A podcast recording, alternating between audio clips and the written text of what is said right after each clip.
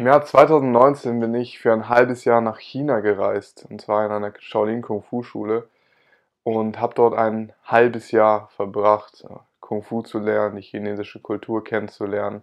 Ich möchte heute dir davon erzählen, was meine Erfahrungen dort waren, aber auch warum ich da überhaupt hingegangen bin und was ich aus dieser Erfahrung lernen konnte.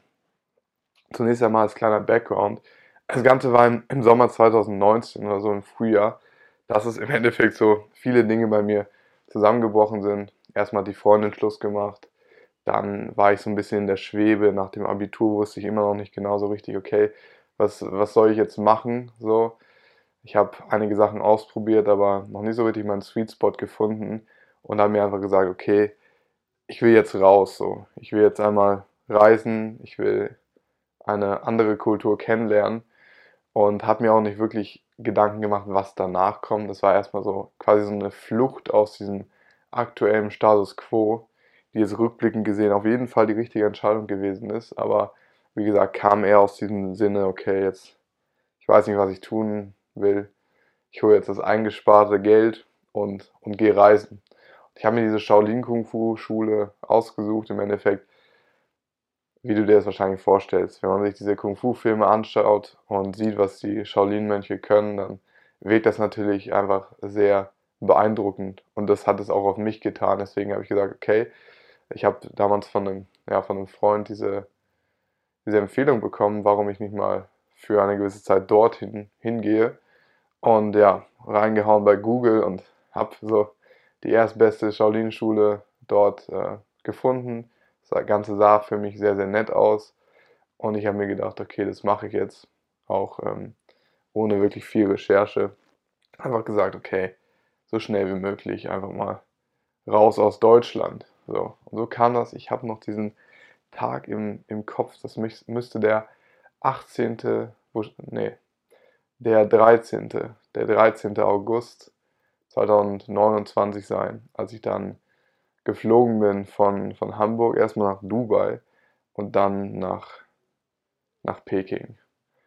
Und äh, eine ganz coole Sache, die dabei passiert ist, ist im Endeffekt, dass ich, ähm, als ich in Dubai war, dann auf einmal, ich habe mein E-Ticket vorgehalten und dann habe ich auf einmal aber von Emirates, deswegen Props an Emirates, wenn ihr das hier seht, ich habe von, äh, von, von der Airline dann ein Business-Class-Ticket bekommen von Dubai nach China, nach Peking. Und das war für mich natürlich auch eine geile Erfahrung. So, okay, geht schon mal gut los. Und ich kann es auf jeden Fall sagen, nach dieser Erfahrung kann ich jedem, äh, kann ich es auf jeden Fall verstehen, warum diese Preise für Business oder First Class deutlich teurer sind als Economy. Das ist nochmal was anderes. Also das Essen, man kann wirklich schlafen. Also ich habe das Gefühl, die ganzen Asiaten können das auch so in der Economy Class. Aber ich persönlich äh, konnte das noch nie, im Flugzeug zu schlafen, äh, Economy zumindest. Und dort war es so, dass ich echt geil schlafen konnte. Deswegen war das ja schon mal ein guter, guter Startpunkt. Aber als ich dann nach China kam, ähm, ja, natürlich so ein bisschen Kulturschock erstmal, weil die chinesische Kultur ist schon ziemlich anders. Mir sind da zwei Geschichten in Erinnerung, die ich gerne mit dir teilen möchte, als ich in ja, der chinesischen Hauptstadt Peking ankam. Also erstmal so bin ich mit einem, mit einem Taxi dann zu einem Hotel gefahren, was ziemlich nah ist an der, der Station, der Zugstation, dem Bahnhof, von dem man äh, von Beijing nach Yantai gefahren ist, wo dann auch meine Kung-Fu-Schule war, die ich besucht habe. Und der erste große Kulturschock, den ich äh, dort erlebt habe, das müsste der erste gewesen sein, Wobei, es gab mehrere Sachen. Der erste ist aber folgender, ja. Und zwar bin ich auf Toilette gegangen in dieses, äh, in, die, in dem Hotel, wo ich untergebracht war. Und habe, ja, so wie ich das aus Deutschland kenne, das Klopapier in die Toilette getan. Und als ich dann abgedrückt habe, ist es nicht, äh, ja, abge, abgeflossen. Und ich habe wirklich gar nicht gecheckt, was, was da los ist. So, das habe ich auch erst nachher äh, verstanden, dass die Chinesen eine, einen Mülleimer neben der Toilette haben und da das Klo Klopapier reintun. Also kann ich mich bis heute nicht wirklich daran gewöhnen. Finde ich jetzt irgendwie nicht so hygienisch. Ähm, aber so machen die es dort scheinbar und das wusste ich nicht und habe es komplett verstopft und habe versucht irgendwie, habe dann noch eine Plastikflasche kaputt gemacht und versucht das irgendwie, irgendwie raus, rauszubekommen. Aber das, das ist mir nicht gelungen und dann habe ich gesagt, oh fuck it, ich, ich möchte rausgehen und, und was essen am Abend. Wollte ich noch was essen und äh, bin rausgegangen so. Ähm, hatte damals auch noch keine chinesische SIM-Karte, also Internet war schwierig und äh, ja, wollte einen Platz suchen, um zu essen. Aber das war halt so, ich hätte nicht gedacht, dass in China die Leute oder dass die meisten Leute gar kein Englisch sprechen können oder verstehen. Das heißt, die Kommunikation war ziemlich schwierig und ich habe mir dann vorher schon runtergeladen, so chinesische Tastaturen, dass ich wenigstens so mit den Leuten kommunizieren kann per Google Translator. Aber das hat nicht funktioniert, weil ich die ich quasi ein falsches Schriftsystem runtergeladen habe. Und zwar nennt sich das Juin. Das ist was anderes als das Pinyin, was die jetzt nutzen, was im Endeffekt die, die römischen Buchstaben auch hat. Und dann quasi je nach, je nach Aussprache des Wortes werden dir dann die Zeichen angezeigt und dann kannst du sie auswählen. Also ist eigentlich voll easy im Vergleich zu dem, was ich runtergeladen habe, das ist so eine veraltete Schriftart gewesen. Dann habe ich denen das so gezeigt, okay, ich möchte hier essen, so, aber die haben es überhaupt nicht gecheckt, die konnten auch nichts eingeben, weil sie es nicht verstanden haben.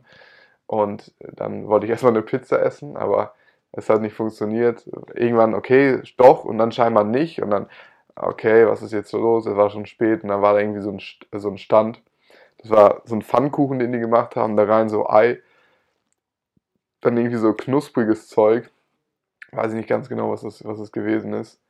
Oder was das ist. Ein bisschen Salat und so eine scharfe Soße. Ich habe mir zwei davon bestellt.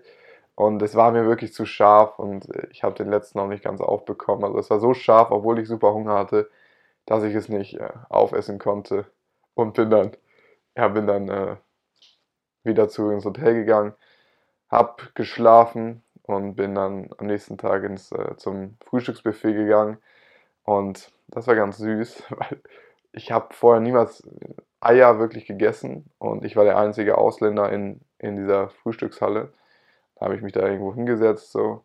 Dann war da eine, eine Frau mit einem Kind, also eine Mutter. Und die hat mir geholfen, dieses Ei zu pellen, weil die gesehen hat, wie ich so gestruggelt habe, das wirklich äh, aufzupellen.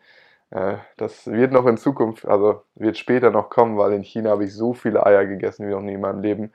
Aber das war auf jeden Fall, war auf jeden Fall erstmal auch nett zu sehen, dass mir da geholfen wurde. Genau. Und dann hatte ich natürlich nochmal die schöne, die schöne Aufgabe, den Leuten dort zu sagen, dass ich das Klo verstopft habe. Ist mir dann auch mit äh, Google Translator gelungen. Und äh, ja, war natürlich ein bisschen peinlich, aber sowas passiert ja mal. So what?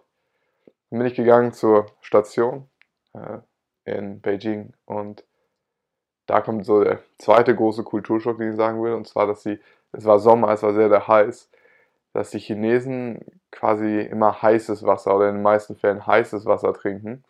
Und da waren öffentliche Wasserautomaten und da kommt kochendes Wasser raus, indem man so, Alter, krass, man, es ist so, so warm und jetzt kochendes Wasser. Also, das war auch noch witzig. Genau, bin dann zur Kung-Fu-Schule gekommen, so, natürlich mit großen Expectations. Ich habe gedacht, okay, das wird so wie in den Filmen und es wird voll krass und alles mega heftig. Bin ich da angekommen und das erste, erstmal, okay, ist noch ist gar nicht so viel los so. Und das erste, was ich erstmal treffe, sind so, sag ich mal, drei Deutsche, ja. Ähm, Grüße gehen raus an euch, Philipp, Aaron und Moritz, die da draußen sind, äh, Zigarette rauchen und, und ein Bier trinken und ich denke mir so, alter Mann, wo bin ich, wo bin ich hier gelandet? So. Erstmal dachte ich, okay, das sind jetzt nur, nur Chinesen. Auch naiv von mir, klar. Oder hauptsächlich Chinesen, weil ich meine, das war meine äh, erste Google-Suche. Und dann dachte ich, okay, dann kannst du Chinesisch lernen und voll in die Kultur eintauchen.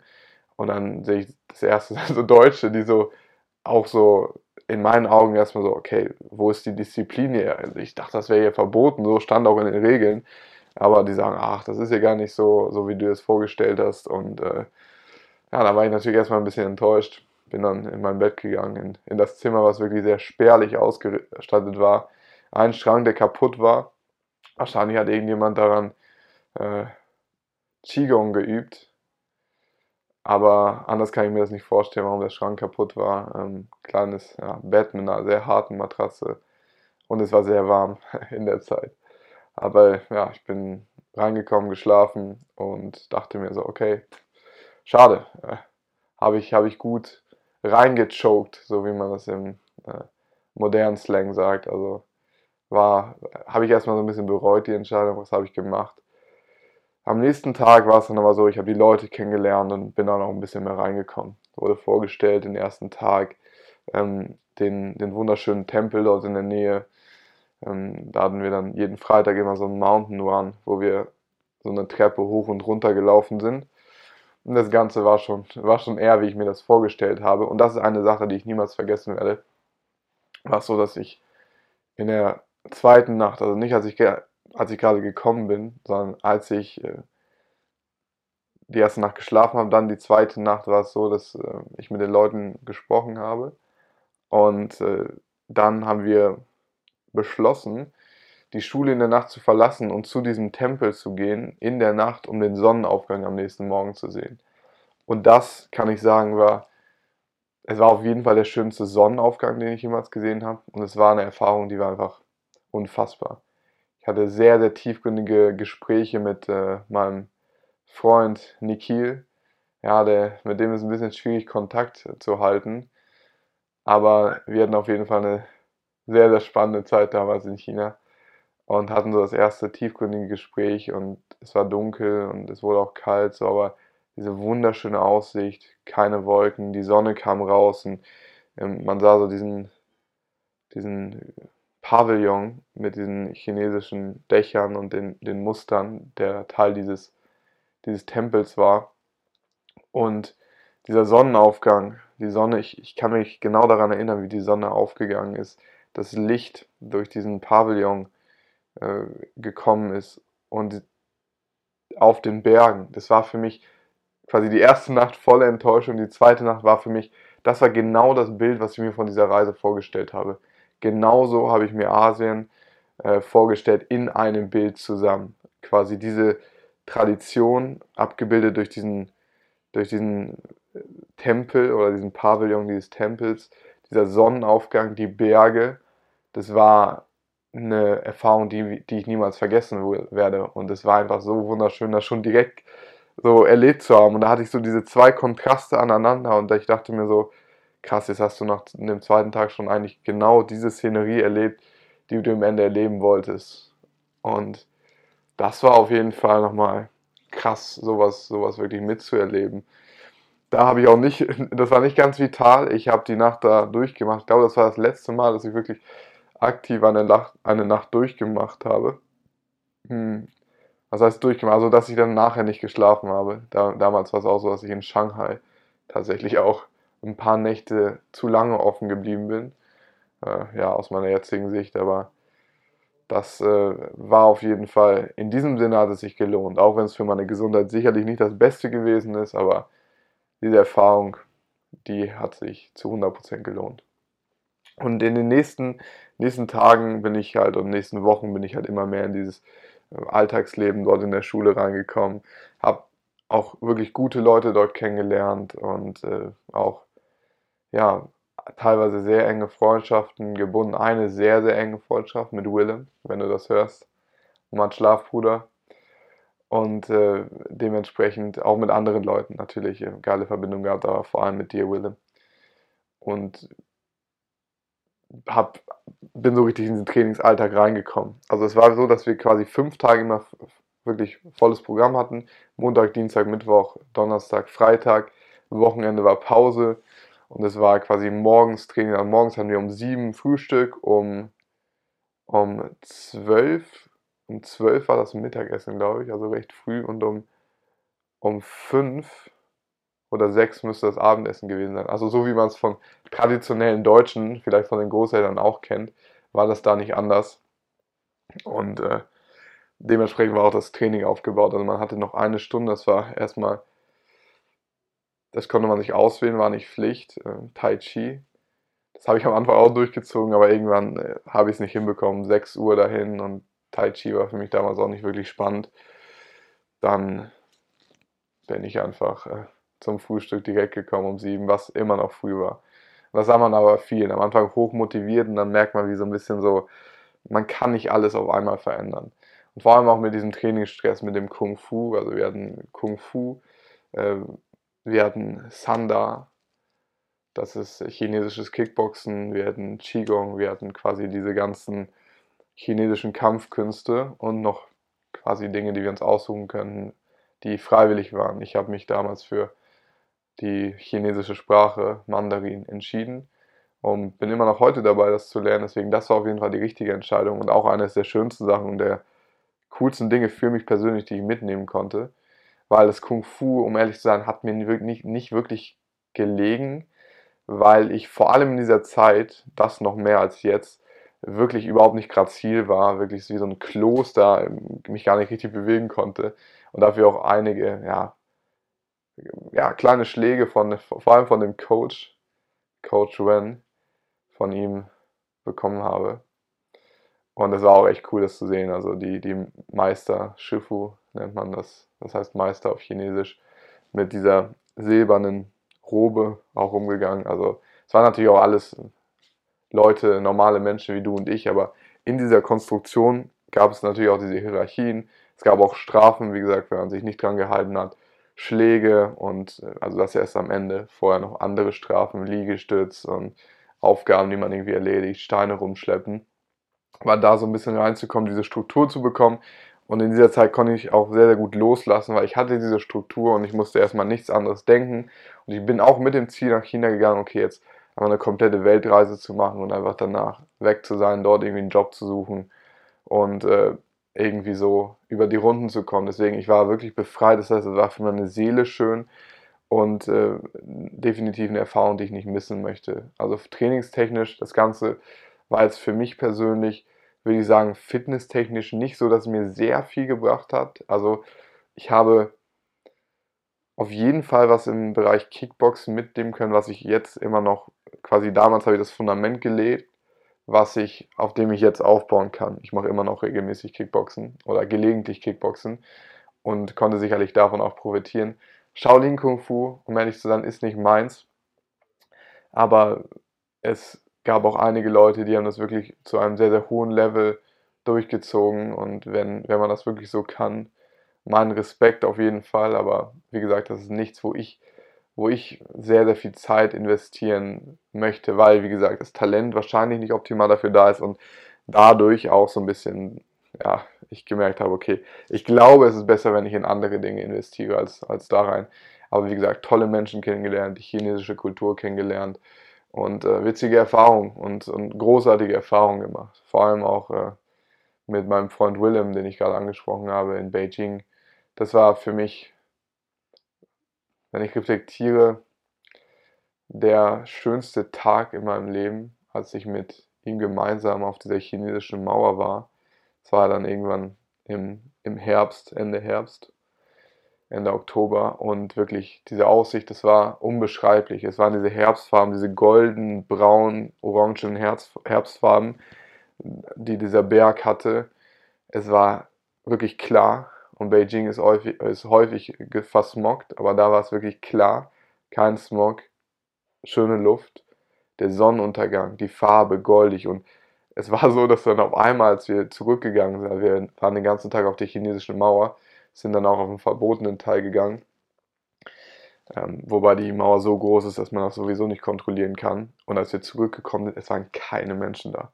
Und wir hatten diese ganze Mauer quasi für uns alleine und haben uns gefreut wie kleine Kinder. Und es war einfach so eine schöne Erfahrung. Sind dann noch nachher mit dem letzten Bus irgendwie wieder in die, in die Stadt gekommen und haben dann bei so einem All-You-Can-Eat-Laden, Big Pizza hieß der, einfach so komplett alles auseinandergenommen. Ich, ich kann mich daran erinnern, ich habe so viel gegessen. Ich habe am Ende, weil wir hatten irgendwie nur anderthalb Stunden Zeit, das war ein Buffet, habe ich Pizza mit, mit Eis zusammengegessen weil ich hatte wirklich so einen Hunger und es war mir alles egal. Ich musste die Kalorien irgendwie reinbekommen und wirklich, das nochmal als Abschluss war auf jeden Fall, es war pervers, kann ich nicht anders sagen, aber diese Erfahrung in dieser Gesamtheit war einfach wunder wunderschön und diese Erfahrung haben im Endeffekt die Zeit für mich in China unvergesslich gemacht. Es war viel weniger das Training, sondern eher die persönliche Weiterentwicklung, die Erfahrung, die ich machen durfte und äh, das Thema ja, Achtsamkeit in gewisser, auch, in gewisser Weise auch mehr mit dem reinzugehen, okay, wer bin ich, was bin ich überhaupt und was ist mir wichtig, was, was möchte ich von diesem Leben haben. Und mit diesem klaren Kopf da reinzukommen, einfach diese Struktur zu haben, die mir ermöglicht hat, den Kopf frei zu bekommen, das war für mich das Wichtigste. Und ich konnte daraus auch, wie gesagt, nicht nur Freundschaften nehmen, aber auch die chinesische, die chinesische Sprache, die mir ermöglicht, mit, mit quasi meinen Horizont noch so viel weiter zu eröffnen, mit so viel mehr Leuten noch zu kommunizieren und auch Teil meiner Vision ist, dass in Zukunft äh, dort auch meine Vision mit Vital Elevation, diese ganzheitliche Gesundheit auch nach China zu bringen. Und äh, dieses Feuer brennt seit der Zeit dort. Ich habe dort angefangen. Ich mache immer noch weiter und werde weitermachen, bis ich diese Sprache beherrsche in einer Art und Weise, wie ich es auch wirklich wirklich möchte und einen Mehrwert an diese Gesellschaft bringen, bringen kann. Und es war wirklich weniger das, was ich gedacht habe. Ich bin reingekommen und habe gedacht, okay, du wirst jetzt zum Bruce Lee. Aber das ist nicht passiert, sondern ich bin mehr zum Jonas Klinko geworden, zu dem, der ich bin, der, der ich heute bin. Und dieser Prozess geht weiter, der ist auch immer noch am Laufen. Aber damals habe ich mich auch zeitgleich wirklich intensiv mit dem Thema Achtsamkeit, Meditation, ähm, auseinandergesetzt. Nicht, weil es wirklich dort großartig vorgegeben war. Ich hätte gedacht, dass da noch ein bisschen mehr in diese Richtung geht. Aber ich habe es halt selbst gemacht, weil ich schon damals in Deutschland angefangen habe, mich mit dem Thema auseinanderzusetzen und angefangen habe, regelmäßig zu meditieren. Deswegen für mich auf jeden Fall ein sehr, sehr, sehr, sehr wichtiger Punkt, aber auf dieser sportlichen Ebene, wahrscheinlich weil ich auch am falschen Ort dafür war, für mich sicherlich der richtige Ort, weil die Erfahrung möchte ich nicht missen. Aber am falschen Ort dafür wirklich, sag ich mal, zu einer Kung-Fu-Maschine zu werden. Das wirst du dort. Also es gab Leute, die sind das geworden, keinesfalls, aber ich meine, das Umfeld dafür war nicht optimal dafür. Ähm, da gibt es sicherlich andere Schulen und vor allem dieser originale Shaolin-Tempel, den man vielleicht, äh, vielleicht kennt aus dem Fernsehen in Henan. Da kommen auch Ausländer nicht so leicht rein. Aber wenn es möglich ist, würde man wahrscheinlich dort deutlich mehr zur Kung-Fu-Maschine werden als dort, wo ich war, in Künishan. Aber das war eine wunderschöne Erfahrung für mich. Und eine Sache möchte ich auf jeden Fall noch teilen, weil die zu witzig ist. Und, und zwar, ich hatte es ja angesprochen mit den Eiern. Und es war so, dass wir eigentlich alle nur am Frühstück zwei Eier hatten, die wir essen durften. Und ich hatte kein, kein Eiweißpulver da. Und ich musste ja irgendwie mein Eiweiß reinbekommen weil meine Muskelmasse wollte ich nicht verlieren. Die hat auch ein kleines Gym, also habe ich auch regelmäßig trainiert. Und es war so, dass ich diese Eier gegessen habe. Erstmal zwei Stück, so, aber am Anfang natürlich so getan habe, als ob ich das nicht verstehe. Habe dann mehr genommen, immer acht direkt. Dann haben die gesprochen mit meinem Meister und er hat mir gesagt, okay, nee, es geht nicht so weiter, du darfst nur maximal zwei. Und wenn du dann noch mehr essen möchtest, die aufgegessen hast, vier essen. Aber das war für mich zu wenig. Und dann habe ich äh, mit allen Leuten gesprochen und am Ende war es tatsächlich so, dass ich, dass sie mir so quasi heimlich immer diese Eier gegeben haben und ich am Ende teilweise an meinem, an meinem besten Tag 16 Eier bekommen hatte, also eine komplette Mahlzeit am Frühstück und nochmal quasi nach dem Abendessen, um meinen Eiweißbedarf auch wirklich reinzubekommen, weil das war im Endeffekt die einzige Eiweißquelle. Frühstück war Reis, es gab noch so komische Brötchen, aber die fand ich echt nicht geil, weil das sind so so süße, so ein bisschen wie Milchbrötchen, aber nicht so geile Brötchen, wie ich sie hier in Deutschland oder Europa kenne. Habe ich nicht gefeiert. Äh, Reis gab's, Sojasauce und, und Eier. Und es war wirklich so, wir hatten immer nur 40 Minuten Zeit zum Essen. Und ich musste mich so beeilen, weil ich bin langsamerer Esser und ich esse auch viel. Und ich habe dann quasi das Ei gegessen, Wasser runtergespült. Es hat nichts mit achtsamem Essen zu tun. Wie gesagt, auch hier keine Empfehlung, nur ja, meine Erfahrung, äh, die ich mit dir teilen möchte. Und auch den Reis, dass ich irgendwie so schnell versucht habe, in jeder Maße so viel Kalorien wie möglich aufzunehmen, weil wir natürlich auch sau viel verbrannt haben an, an Energie. Und das war immer so. Und die haben mich gehasst dort in der Cafeteria, äh, dort wo wir gegessen haben. Die haben mich immer rausgeschickt und, und mich angeschrien auf Chinesisch. Ich habe nichts verstanden. So. Ähm, aber, aber nett klang das auf jeden Fall nicht. So. Ähm, das war auf der einen Seite natürlich witzig, so, Aber immer wenn ich reingekommen bin, haben die mich schon angeschaut und so auf die Uhr gezeigt, so hey, du musst dich mal beeilen. Ähm, das war, werde ich auch nicht vergessen, äh, diese Erfahrung. War sehr, sehr witzig, aber unter diesem Zeitdruck zu essen, möchte ich in Zukunft auch nicht nochmal erleben. Ich glaube auch nicht, dass es so gut für die Verdauung ist. Aber da war mein Ziel einfach erstmal alle Kalorien reinzubekommen. Ja, und danach ging es äh, erstmal noch nach Thailand für ein, ein anderthalb Monate Reisen. Da habe ich mich mit zwei Freunden von mir getroffen, war auch ganz schön, aber da habe ich dann auch so gemerkt, okay, so diese Leere gespürt. Ich hatte nicht mehr die Struktur von China, hatte mehr Freiheit, aber habe auch gemerkt, okay, mit Corona ging los, dann Geld wurde weniger und den Job, ich hätte, ja, ich, ich habe gehofft, in China irgendwie arbeiten zu können, habe aber keinen Job gefunden, der mir das passende Visum hätte, hätte geben können und bin dann nach Thailand und bin dann wieder zurück nach Deutschland, als es in Corona losging. Dann ging es nochmal eine komplett andere Geschichte, auf die ich heute nicht eingehen möchte. Äh, ging nochmal los mit Rheuma und auch eine sehr, sehr interessante Geschichte für mein persönliches Wachstum. Aber das ist so meine China-Geschichte, ähm, mehr oder weniger detailliert mit den größten Ereignissen, die ich jetzt mit dir geteilt habe. Wie gesagt, das sind nur kleine Ausschnitte. Man, ich kann es jetzt niemals in Worten wiedergeben können, was ich dort erlebt habe. Aber insgesamt eine sehr, sehr großartige Erfahrung. Ich kann jedem mal empfehlen, so etwas zu tun. Wenn ich es nochmal machen würde, würde ich, würde, ich, würde ich nicht dorthin gehen, weil das Thema Kampfsport kannst du auf jeden Fall besser lernen in, in so einem Muay Thai Camp in, in Thailand. Das würde ich auf jeden Fall vorziehen. Und wenn ich mehr, sag ich mal, zu meiner Mitte finden wollen würde, würde ich eher so einen Meditationsretreat empfehlen in, in Indien, ich weiß nicht, ob man es in Tibet auch machen kann, Nepal, ähm, Birma, Japan kann man sicherlich auch machen, China sicherlich auch, wobei es da mit dem Visum ein bisschen schwierig ist, aber ich bin da ja auch hingekommen, das sollte man auch machen. Deswegen würde ich das auf jeden Fall empfehlen, auch wenn ich so etwas normal mache, eher in diese Richtung gehen, nicht in die, die ich gewählt habe. Es war für mich der richtige Schritt. Es war eine mega geile Erfahrung mit tollen Menschen und ich habe nur einen Bruchteil von dem erzählt, was ich hätte erzählen können, aber ich denke, die wichtigsten Highlights sind drin. Und ja, ich hoffe, dass dich diese persönliche Story aus meinem Leben interessiert hat. Wenn du dran geblieben bist und dir das Ganze ganz angehört hast, dann danke ich dir wirklich recht herzlich für deine Aufmerksamkeit. Bedeutet mir viel. Und äh, ja, ich, ich, ich hoffe, dass du einiges aus dieser, aus dieser Story lernen konntest oder zumindest mal, dass du dich unterhalten lassen konntest. Und wünsche dir noch einen ganz schönen Tag, ganz schönen Morgen, Abend, wo auch immer du bist und freue mich, dich beim nächsten Video begrüßen zu dürfen. In diesem Sinne, let's make the world vital.